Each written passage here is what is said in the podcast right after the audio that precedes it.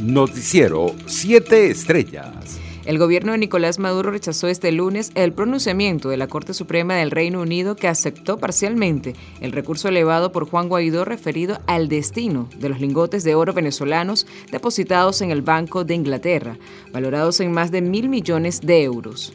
Mediante un comunicado difundido por la Cancillería, aseguró que la decisión impide el derecho del Estado venezolano a disponer, a través del Banco Central de Venezuela, de parte de sus reservas internacionales depositadas en el Banco de Inglaterra. Por su parte, Nicolás Maduro calificó a Reino Unido como un imperio decadente durante los actos velatorios en la capilla ardiente del diputado de la Asamblea Nacional, Earle Herrera. En otras noticias, más de 20.000 migrantes venezolanos fueron detenidos por la Oficina de Aduanas y Protección Fronteriza de Estados Unidos en noviembre de 2021, según lo indicó la agencia de noticias AP. Un año antes solo detuvieron a 386. Los números han ido aumentando constantemente desde el verano, escribió el periodista de AP Joshua Goodman en sus redes sociales. Entre tanto, un fuerte intercambio de disparos se registró en horas de la noche de este lunes en una trocha que comunica al sector de La Parada, en el norte de Santander con San Antonio del Táchira, según indicó la prensa regional que no pudo precisar si hubo heridos o fallecidos. Internacionales. Colombia confirmó este lunes los tres primeros casos de la variante Omicron del coronavirus. El ministro de Salud colombiano, Fernando Ruiz, indicó que se trata de tres viajeros provenientes de España y Estados Unidos, quienes estaban bajo observación en este momento.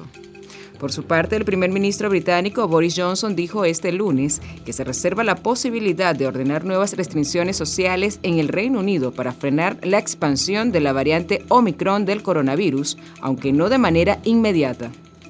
En declaraciones a la prensa, el jefe del gobierno explicó que se estudian todos los datos que surgen sobre Omicron hora a hora, por lo que todavía no se puede determinar cuáles serán los próximos pasos.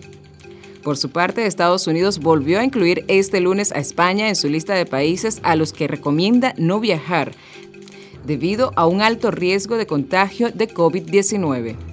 Los Centros para Control y la Prevención de Enfermedades de Estados Unidos actualizaron este lunes ese listado e incluyeron a España junto a otros países como Finlandia y el Líbano. Entre tanto, un grupo de legisladores urgió al presidente estadounidense Joe Biden a cancelar la expansión del programa Quédate en México, que ahora también obliga a los haitianos que piden asilo a quedarse en México, mientras se resuelven sus casos en Estados Unidos. El grupo liderado por el senador demócrata Bob Menéndez y la congresista del mismo partido Verónica Escobar pronunciaron sus peticiones en una carta enviada a Biden a la que accedió este lunes la agencia de noticias en Malasia, a 34.000 desplazados y 7 víctimas mortales, ascendió el número de afectados producto de las inundaciones provocadas por las fuertes lluvias del monzón, según informaron este lunes las autoridades de ese país. El director del Servicio de Incendios y Rescate del Selangor, Noranzan Camis, afirmó que un fallecido fue localizado el sábado, mientras que el resto fueron hallados el domingo, incluida una mujer atrapada en su vivienda, según recoge la agencia Bernamap.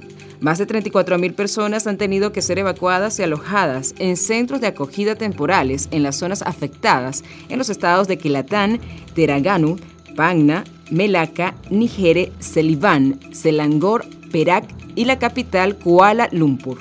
Economía. La llamada cesta petare, compuesta por ocho alimentos básicos, subió a 1.63% la semana pasada en comparación con los siete días anteriores, según datos del Observatorio Venezolano de Finanzas.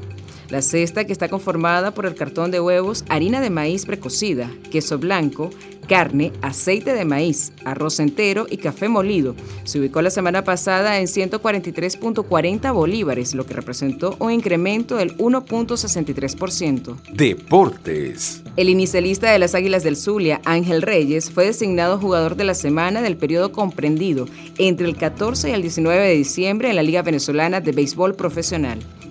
El jardinero encabezó la liga en averajes 6-11, promedio de envasado 667, Slugging 1056 y OPS 1723.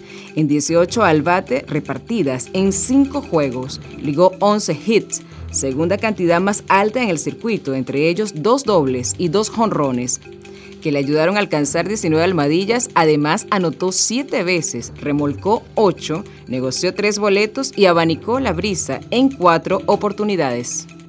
Noticiero 7 Estrellas.